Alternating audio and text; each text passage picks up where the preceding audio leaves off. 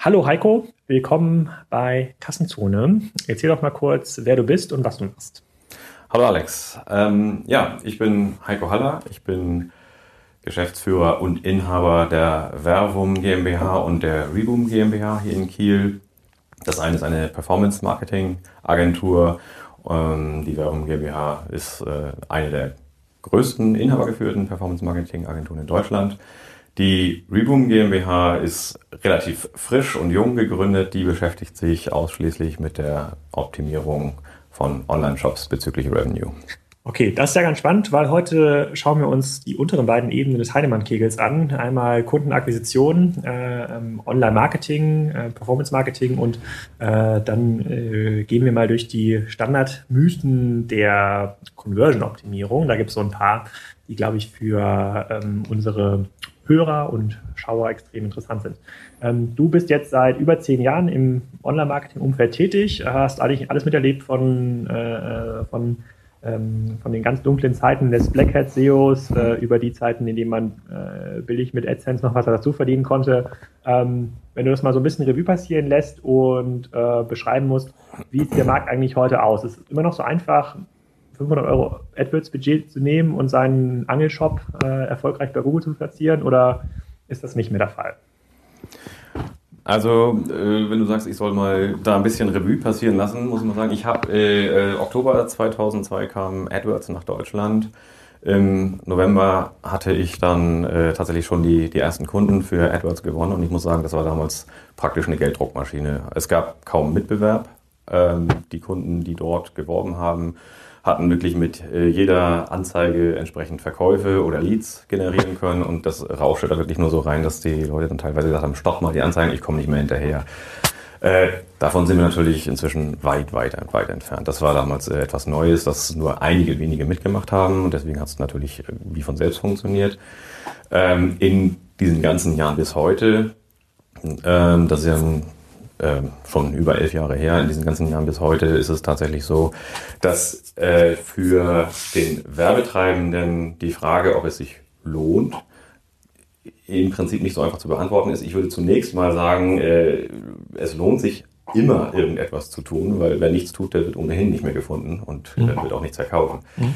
Es bleibt aber am Ende die Frage natürlich, ähm, was muss man dafür für einen Aufwand treiben? Und ich kann ganz klar sagen, dass äh, die, die, die Werbung GmbH im, im heutigen Zustand, die gibt es seit äh, 2000, da wurde sie gegründet, ähm, kann ich wirklich sagen, es verschiebt sich ganz, ganz, ganz deutlich nach oben. Das heißt, äh, unterhalb eines gewissen Budgets raten wir im Grunde schon ab, dort Geld zu investieren. Die CPCs sind dramatisch gestiegen. Nahezu jeder denkt, er kann auf Google investieren oder auf etwas, mit etwas investieren und gewinnt äh, Kunden. Das ist so ein Mythos, der ist immer noch da.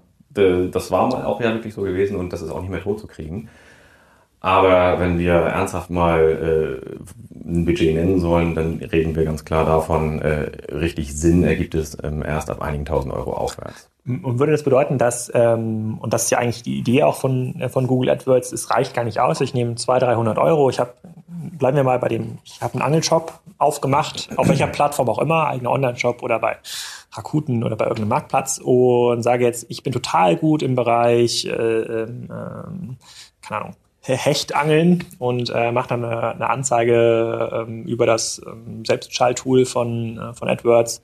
Äh, ähm, ähm Hechtangeln, äh, jetzt, ähm, jetzt tolle Produkte in meinem Hechtangelshop, äh, in meinem Angelshop kaufen. Ähm, würdest du da sagen, dass, also schön, um Erfahrung zu sammeln, aber diese 200, 300 Euro, äh, die könnte man anders besser investieren. Oder man muss so viel Geld investieren, also 2, 3, 4.000 Euro im Monat, ähm, um entsprechende Skaleneffekte zu erreichen, damit sich das am Ende lohnt. Also da sprichst du mehrere Themen an, zu denen man gut was sagen kann. Also folgendes. Ähm, natürlich ist es so, äh, ich rede hier über eine Erfahrung aus ähm, aktuell über 400 Kunden äh, Durchschnitt. Das heißt, wenn ich mir die alle anschaue und alles, was wir in der Vergangenheit dann auch mal hatten, das sind einige tausend, äh, muss ich ganz klar sagen, ähm, der Durchschnitt lehrt mich dann irgendwie, es lohnt sich erst ab einem gewissen Budget. Aber wir haben immer wieder Fälle gesehen, äh, wo es mit wenigen hundert Euro tatsächlich auch funktioniert hat. Das liegt in der Tat an solchen Spezialisierungen. Also äh, ich kann natürlich jetzt nicht erwarten, ich habe jetzt irgendwie ein paar Produkte, die irgendwo anders auch überall erhältlich sind Stichwort Amazon, meinetwegen, ähm, kann ich natürlich nicht erwarten, dass die äh, große Internetgemeinde ausgerechnet jetzt bei mir kaufen möchte. Ich muss natürlich irgendwas dafür tun, attraktiv zu werden. Und äh, das kann auch ein kleiner mit kleinem Budget erreichen. Er muss aber einen ganz klaren Plan davon haben, warum gerade er attraktiv ist. Und äh, da erleben wir oft natürlich die Vorstellung, ja, ähm, aber gerade bei mir gibt es doch genau dieses und äh, ich bin ja, habe ja so einen guten Service und so weiter. Das kann man im Vorhinein aber nicht verkaufen. Das weiß ja keiner. Ich muss es jetzt ausprobieren, bevor ich weiß, dass er einen guten Service hat. Das heißt, da kommen einfach ähm, Effekte rein. Ich muss von vornherein durch meine Positionierung irgendwie klar machen, dass ich wirklich der geeignete bin. Und ich muss versuchen, Entschuldigung ganz kurz, ich muss versuchen, ähm, meine, meine ähm, Zielgruppe möglichst spitz zu halten. Je breiter ich werde, desto teurer wird die ganze Angelegenheit. Also können wir hier festhalten, eines der Learnings, was wir in den letzten Jahren immer wieder beobachten oder was auch immer wieder holt wird auf diversen Konferenzen, ähm, man braucht einen sehr, sehr eigenständigen USP, am besten individuelle Produkte, Dinge, die es woanders nicht gibt und schlechte Produkte oder austauschbare Produkte, die es vielleicht woanders günstiger gibt, ähm, sind ohnehin immer schwerer zu verkaufen im, im Online-Bereich. Ähm, und, und über SEM sowieso, muss man fairerweise sagen. Ja. Die, ähm, was aber ja auch bedeutet, ähm, und das macht es ja auch ganz interessant, dass du hier sitzt, weil du hast jetzt auch mit, äh, mit Reboom einen, ähm, einen Vehikel gegründet, was ähm, ja genau in der Situation aufsetzt, in der irgendwann Kundenakquisition an die Grenzkosten kommt, bei dem man sagt, es bringt jetzt gar nichts, nochmal 5000 Euro mehr in das monatliche AdWords-Budget ähm, zu pumpen oder mehr ins Affiliate-Marketing, weil ähm, äh, die Grenzkosten erreicht sind. Das heißt, wir können dieses Budget äh, nicht profitabel umwandeln im, im Online-Shop. Und damit steigen wir eine Stufe höher im Heinemarket und sagen, okay, dann schauen wir uns doch mal den Online-Shop an ähm, und äh, prüfen, ob man im Bereich Conversion noch was machen kann. Nun ist, äh, wir gehen gleich durch ein, zwei Mythen im Bereich Conversion durch, aber die, meine mein Bauchgefühl im Bereich Conversion sagt, auch wenn wir natürlich sehr, sehr viele hässliche Shops sehen und sehr viele komische Sachen da draußen, wenn ich ein Standard-Template irgendwo hernehme, ob von Shopware, Magento oder ähm, in, in, einem Marktplatz und ordentliche Produktbeschreibungen ähm, reinschreibe, dann bin ich eigentlich schon ziemlich gut, oder? Ja, also grundsätzlich, äh, wenn man sich die Standard-Templates von heute anguckt, die äh, zumindest bei moderneren Shop-Systemen auch ähm, erhältlich sind oder mitgeliefert werden, muss man ganz klar sagen, die haben natürlich äh, ein paar Dinge ja ähm, Erfahrung, ein paar Jahre Erfahrung einfach mitgemacht. Also das heißt, äh, guckt man sich heute einen Shop von 2002 an und äh, einen aktuellen von 2014, dann sieht man natürlich ganz klar äh, Unterschiede. Das heißt, diese, diese äh, Thematik, dass Templates äh, schon ganz gut funktionieren, kann man bestätigen. Ich glaube aber, sie hängen immer ein Stückchen hinterher, weil natürlich in diesen Templates immer nur das sich widerspiegelt, was einfach sich in den letzten Jahren an Erwartungen, an Nutzererwartungen entwickelt hat. Aber nicht, das, was jetzt aktuell unbedingt wirklich gerade da ist oder sich gerade jetzt aktuell entwickelt. Und, und gibt es dann ein spezielles Vorgehensmodell, was ihr dann habt oder was du hast, wenn auch ich kriege hin wieder mal Anfragen und dann sagt, wir müssen unsere Webseite optimieren. Das kann ein Online-Shop sein, das kann eine Verlagsseite sein, aber auch was anderes. Was müssen wir, was müssen wir tun? Dann ist das immer dann die versteckte Frage nach, gib mir einen Zehn-Punkte-Katalog, den ich umsetzen ja. kann, damit, es, äh, damit ich mehr Umsatz mache. Gibt es da irgendein spezielles Modell, was du verfolgst oder ist das super individuell für jeden Kunden. Das ist leider die traurige Nachricht an der Stelle. Das ist tatsächlich super individuell, ist aber auch gleichzeitig eine Chance, weil genau darüber kann man sich natürlich in der Tat absetzen. Auch mal vielleicht Dinge probieren, äh, die ähm, andere aus äh, traditionalistischer Sicht oder äh, aus irgendeiner anderen Sicht vielleicht sich nicht trauen zu probieren, ähm, die dann sehr gut funktionieren. Ähm, das Hauptproblem ist, was ich zumindest sehe, wenn ich mit Kunden arbeite, ist zum einen, äh, gerade jetzt auch im Bereich äh, im, Performance Marketing bei Werbung sehen wir es halt, ähm, es wird immer mehr von dem Gleichen gemacht. Das heißt, will ich mehr Kunden, stecke ich halt mehr Geld in AdWords. Da hatten wir gerade eben das Thema Grenzkosten. Das ist einfach natürlich irgendwann ausgereizt, kann nicht mehr funktionieren. Äh, dann kommt immer als nächstes die Idee, ja, dann müssen wir halt irgendwie relaunchen. Da ist aber auch in der Regel kein Plan hinter. Eine Sache, die dabei in der Regel gut ist, ist, dass man natürlich möglicherweise auf ein moderneres System setzt, modernere Templates verwendet etc. Das ist schon mal ein guter Schritt. Aber es ist völlig ungetestet und es steht überhaupt nicht äh, im Beweis, es ist überhaupt nicht klar, ob das, was nachher dabei entstanden ist, auch wirklich besser ist tatsächlich. So, das heißt, ähm, grundsätzlich muss man einfach sagen, äh, weil man natürlich mit Standard-Templates etc. ausgestattet wird, okay, man kann eine Agentur beauftragen, die einem irgendwas äh, da zaubert, ganz klar. Ähm, aber es bleibt immer die Frage, funktioniert es wirklich besser? Und äh, das hängt von ganz, ganz, ganz vielen Faktoren ab. Natürlich, erstens, wie kommen die Leute überhaupt zu mir? Wie, was ist das für ein Traffic? Äh, wie ist der irgendwie schon geprimed? Also mit, mit, mit welchen Erwartungen kommt der auf meinen Shop? Das zweite ist, welche Relevanz biete ich? Ähm, die Standard-Templates bieten die normalen Möglichkeiten, aber ich kann natürlich die Relevanz versuchen zu erhöhen. Ähm, es kommen dann natürlich immer weitere Faktoren dazu, die äh, mit, der, mit der Unternehmensgenetik zu tun haben. Was ist denn äh, letztendlich das Besondere an diesem Unternehmen? Das muss sich auch irgendwie in dem Shop dann widerspiegeln, muss attraktiv sein und so weiter. Da kommt vieles dazu, was nur individuell beantwortet werden kann. Okay, versuchen wir das mal ein bisschen runterzubrechen auf zwei, drei populäre Mythen, würde ich sie fast beschreiben, die mir immer wieder begegnen. Ähm, Mythos 1 ist, das ist gar kein Mythos, eine Art Regel. Ähm, Call to Action, Call to Action, Call to Action. Also man schaut sich eine Seite an und überlegt sich, ähm, was ist der durchschnittliche Grund, den der Besucher haben könnte, auf diese Seite zu kommen und wird er jetzt äh, auch im Sinne des Webseitenbetreibers dahin geleitet, irgendwas zu tun. Ein Kauf, ein Download, was auch immer. In deinem Fall ist es ja oft der, oft der Kauf. Ähm, das führt dann zu generellen Empfehlungen wie ähm, der Warenkorb-Button muss größer oder der Warenkorb muss immer oben rechts hin, weil das sind die Kunden gewohnt. Oder äh, blende bitte die verwandten Produkten aus dem Sichtbereich des Kunden aus, weil der soll ja hier ähm, einkaufen. Würdest du sagen, diese, diese Sicht oder diese Mini-Regel ähm, leite den Kunden auf jeder Zielseite zu dem, was du willst, ist, ist richtig? ähm, ja und nein. Also ja, deshalb, weil natürlich gewisse Erwartungshaltungen da sind. Äh, Kunden oder Nutzer äh, von Shops beispielsweise, aber auch von Websites haben gelernt, wie gewisse Dinge funktionieren. Ähm, macht es aber auch gleichzeitig schwieriger, weil dann natürlich auch äh, die Unterscheidungsmerkmale immer geringer werden. Ähm, es geht ein bisschen darum, ähm, dass das Thema, äh, und da, hatten wir auch gerade eben das Thema moderne Templates, äh, die, ähm, die, die, die möglichen Reibungspunkte zu eliminieren. Moderne Templates bieten kaum noch Reibungspunkte, muss man auch ganz klar sagen. Das heißt, wie kann ich äh, an der Stelle jemanden leiten, ist schon eine ganz, ganz wichtige Frage. Nur wie man es macht, kann sehr unterschiedlich ausfallen. Ähm, das Leiten kann in der Tat sein, ich habe wirklich ein, ein, eine einzige, also eine Landingpage beispielsweise, wo ich alles sofort im äh, Zugriff habe, alles above the fold, alles da. Ähm, war auch mal eine lange Zeit äh, die Empfehlung schlechthin. Genau, damit, ähm, alle, damit die alle, Seiten so aussehen wie die Landingpage von Dropbox oder Beispielsweise, ja. genau. Ähm, es kann funktionieren, ganz klar. Ähm, dann gibt es wieder Möglichkeiten, ähm, den Nutzer entsprechend zu leiten, indem man ihn neugierig macht, zum Beispiel ähm, über Seiten, die, wo man quasi Geschichten erzählt, indem man weiter runterscrollt. In Shops ist das natürlich so eine Sache mit Geschichten, aber da gibt's natürlich ähm, andere, also Websites, jetzt mal ab von Shops, ähm, wo man ein bisschen darauf aufbaut, dass durch das, was man zu erzählen hat und durch die Art der Präsentation eine gewisse Neugier entsteht, vielleicht schon auch so eine Art Spieltrieb zu erfahren, was da am Ende dann wirklich passiert und ähm, ein schönes Beispiel auch, äh, was gut funktioniert, ist eine, eine, eine Seite, da geht es um, um Portemonnaie, was möglichst wenig Platz in der Hosentasche verbraucht, ähm, wo wirklich äh, mehrere Seiten lang es nur darum geht, wie kriegt man ein, sein Portemonnaie, was man selber besitzt, möglichst schlank, in dem, was, was kann man dann machen, Sachen rauswerfen etc.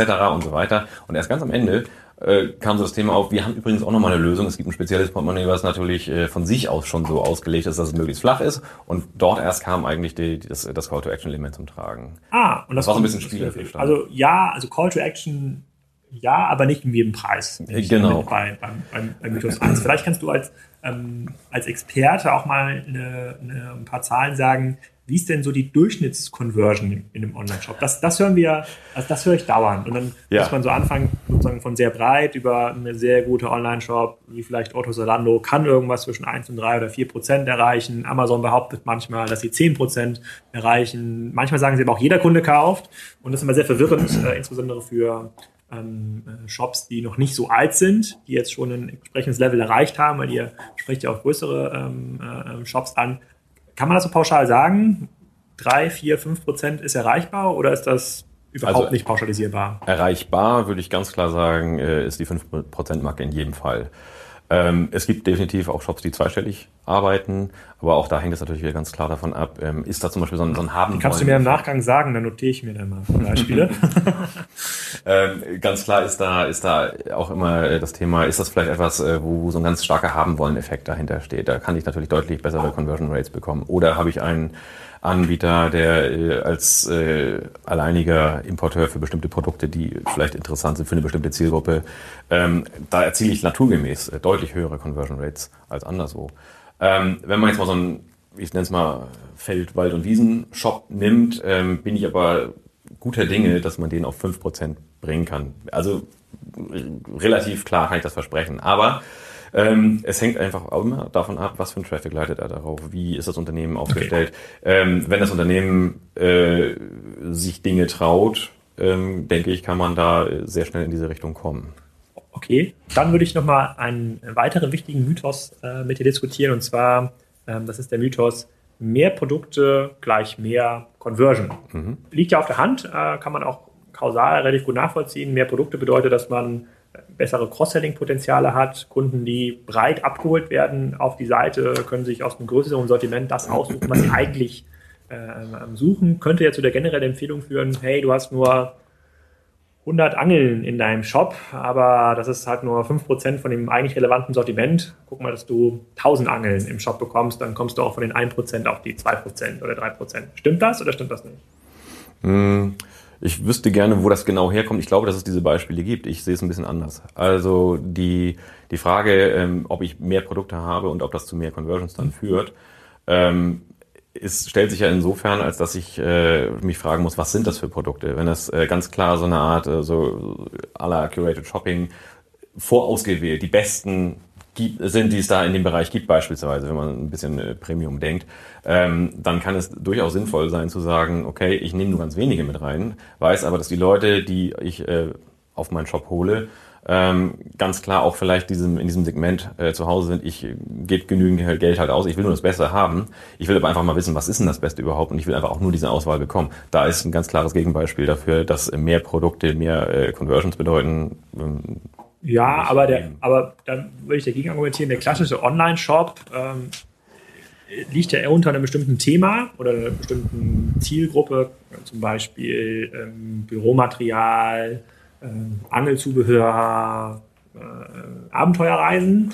Und ähm, je nachdem, wie ich dort als Besucher abgeholt werde, ähm, ist es für den Shop eigentlich extrem ja. schwer vorzukuratieren, was für Produkte für mich relevant sind. Ja. Das heißt, in der, in der, also ja, deine Be dem Beispiel stimme ich zu, insbesondere für, ähm, für sehr, sehr spitze Konzepte, aber in der Tendenz würde ich schon eher sagen, ähm, mehr Produkte, das heißt jetzt nicht mehr schlechte Produkte, aber sozusagen mehr Nein. Produkte, die relevant ins Sortiment passen, sind immer eher gut. Du hast es ja gerade gesagt, die Relevanz ist das Entscheidende. Wenn es relevant ist, also ganz klar, äh, wenn ich äh, mir angucke, was wir für unser Büro an Material bestellen, weiß ich ganz genau, dass ein, ein Betreiber eines Shops, der mehr von dem hat, was wir hin und wieder brauchen, ähm, für uns besser ist, weil wir natürlich nicht irgendwie drei, vier, fünf, sechs, sieben Accounts haben wollen, sondern einen. Da ist die breitere Auswahl definitiv die bessere Idee. Ähm, aber das ist das Thema Relevanz. Wenn äh, es genau darum geht, dass ich die Dinge da finde, die ich gerade für meinen Anwendungsfall brauche, dann ist das, ist das funktioniert es. Okay. Dann, ähm, also würden wir Mutus 2 sagen, ja, könnte stürmen. So, ähm, um da ganz, also, klar, zu, um da ganz klar zu sein. Ich, ich würde es mal andersrum sagen. Wenn ich jetzt ein äh, Sortiment habe, ähm, kann ich nicht einfach sagen, okay, ich nehme jetzt einfach noch dieses und jenes dazu. Ist die Frage, hat das eine Relevanz für meine Käufer, die ich gerade habe?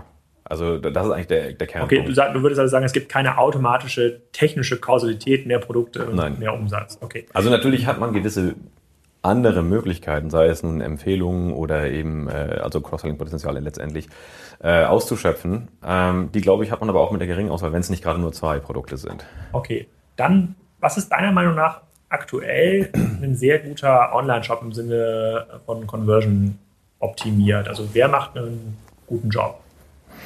Mm. Nun ja, das ist immer so eine Frage, weil die Zahlen, die dahinter stehen, äh, ja den meisten nun auch entsprechend verborgen bleiben. Das heißt, äh, es ist ein bisschen schwierig zu sagen, die machen einen guten Job. Wir haben ja es selber erlebt, dass äh, Dinge, die, die wirklich äh, von der Hypothese her ganz klar waren, de deutlich optimiert wurden, am Ende äh, aber nicht funktioniert haben, weil die Nutzer bestimmte Erwartungen hatten, weil es vielleicht auch dann äh, zur, zur Nutzergruppe auch passte, was denn da schon war. Also zu, zu stark geändert, sodass es auf einmal nicht mehr richtig funktioniert hat mit dem Stand. Mm, zu stark nicht unbedingt, aber möglicherweise war der Hintergrund der, dass äh, dort das, was der Kunde eben an Kundenzielgruppe hatte, mit dem, was dann passiert ist, einfach nichts anfangen konnte, die Relevanz also geringer wurde an der Stelle. Und äh, ich weiß nicht, also ich könnte jetzt äh, mir sehr viele Shops überlegen, die ich für gut halte. Okay, dann, dann frage ich dich, dann, das also eigentlich ich ein populäres Beispiel, was du auch kennst, ja. äh, eine Frage, die auf der Hand liegt. Ist Zalando schon gut optimiert aus deiner Sicht? Ähm, ich würde sagen, Schon, also schon, ähm, wobei ich aber denke, dass es in den Details noch ein bisschen drauf ankommt. Die Optimierung muss man ja auch mal sagen, äh, muss man überlegen, um welchen Teil geht es da. Geht es darum, die Reibung zu verringern, den Conversion-Prozess glatter zu machen. Da gibt es ja auch Leute, die äh, favorisieren One-Page-Checkout, andere sagen, nee, es müsste doch in mehreren Schritten sein und so weiter. Und wir stellen fest, das kommt drauf an, mal ist es so und mal ist es so. Deswegen kann ich bei, äh, bei, bei Zalando zum Beispiel sagen, ich glaube, es ist gut, aber ich kann nicht sagen, es ist das Beste, was es gibt. Okay. Das muss man testen. Gut. Da geht das nicht übers Testen. Verstanden. Dann, ähm, jetzt hast du dich in den, im letzten Jahr habt ihr ja ähm, Reboom aufgebaut und äh, ein bisschen nach vorne gebracht. Äh, jetzt hast du dich quasi aus im Heinemann-Kiegel eine Stufe nach oben bewegt in dem Bereich äh, Conversion, Conversion-Optimierung. Jetzt unsere Florian Heinemann-Kegel-These sagt ja, ähm, wenn Kundenakquisition und Conversion mehr oder weniger ausoptimiert sind, dann geht es ans CRM-System. Da muss man mit dem Bestandskunden arbeiten und versuchen, so viel wie möglich aus denen rauszuholen. Planst du das auch schon oder ist noch nicht, noch nicht in Sicht? Ähm, ob ich es für meine Unternehmen plane oder für ja, meine genau. Kunden plane? Nee, ja, gut, die Kunden werden da sicherlich mal fragen, aber es könnte ja durchaus eine logische Weiterentwicklung sein von dem, was du jetzt machst. Ja, also ich bin erstmal überzeugt davon, dass man äh, das sowieso nicht nacheinander machen sollte, sondern immer gleichzeitig. Also äh, sozusagen das erste auszureizen, Traffic-Generierung auszureizen ah, okay. und erst dann zu optimieren, äh, ist eine ziemliche Geldverschwendung eigentlich, sondern man sollte es gleich von vornherein machen. Genauso auch äh, Customer Relation Manage Relationship Management sollte man im Grunde ja auch sofort machen, das ist doch albern. Äh, sie für teuer Geld zu kriegen, es für teuer Geld hinzuoptimieren und dann erst zu sagen, okay, was könnte ich noch mit diesen Kunden dann machen? Gut, in der Phase, die du beschrieben hast, 2002, 2003, als Kunden angerufen haben, gesagt haben, schickt mir kein Traffic mehr, Gut. würde ich sagen, das CRM war da jetzt nicht Prio 1. Das war da sicherlich nicht Prio 1. Also ähm, für mich selber ist tatsächlich das immer jetzt aktuell. Also äh, Beziehungspflege gehört einfach dazu, ähm, Optimierung gehört einfach dazu. Was ich für mich sagen kann, ähm, es ist ja nicht so, dass ich ein Unternehmen habe, was einen zusätzlichen Geschäftszweig hinzugewonnen habe, sondern es sind zwei unabhängige Unternehmen, die unabhängig voneinander arbeiten und auf völlig verschiedenen Marktsegmenten arbeiten, während Reboom wirklich ausschließlich äh, Shops zwischen 5 und 50 Millionen äh, bedient, ähm, macht Werbung ganz andere Dinge ähm, wo zum Beispiel auch gar keine Shops dabei sind. Gut, du könntest ja auch ein drittes Unternehmen gründen. Ich wollte nur mal fragen, ob du da schon. Ich könnte ein drittes Unternehmen gründen und ich planst. kann da sagen, nein, das plane ich nicht. Okay, dann bin ich mal gespannt, äh, was wir noch von dir hören werden in diesem Jahr. Es hat ja gerade frisch angefangen im Thema Conversion-Optimierung und bedanke mich äh, ganz herzlich fürs Interview. Sehr gerne, vielen Dank auch.